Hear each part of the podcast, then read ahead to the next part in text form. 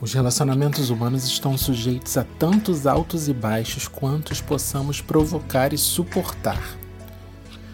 Mas dizem que a quebra da confiança, a traição, é algo irreparável. Será?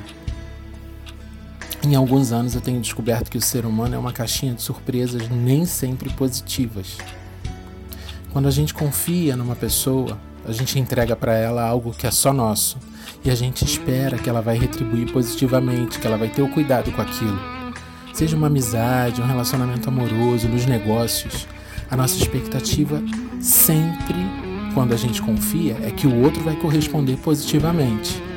Mas a, a imaturidade, a falta de empatia, esse, esses são os, alguns, dos, alguns dos motivos que levam uma pessoa sim a trair a outra.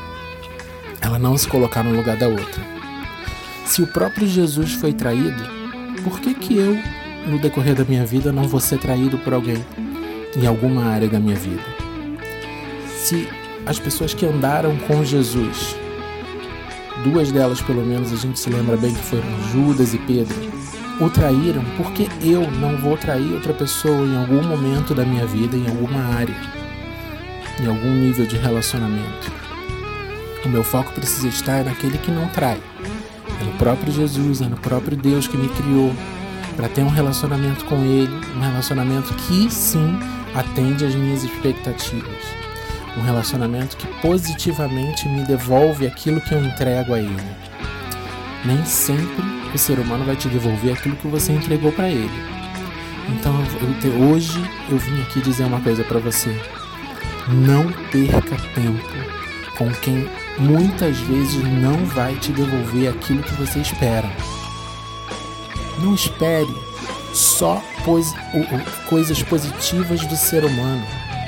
O ser humano, é, a Bíblia fala que ele tem um coração corrompido. Então, ainda que ele queira fazer o bem muito tempo, muitas vezes ele faz o mal que ele mesmo não quer. Não perca seu tempo entregando tudo que é teu de valioso na mão de quem um dia pode te retribuir com algo negativo, com aquilo que você não pediu.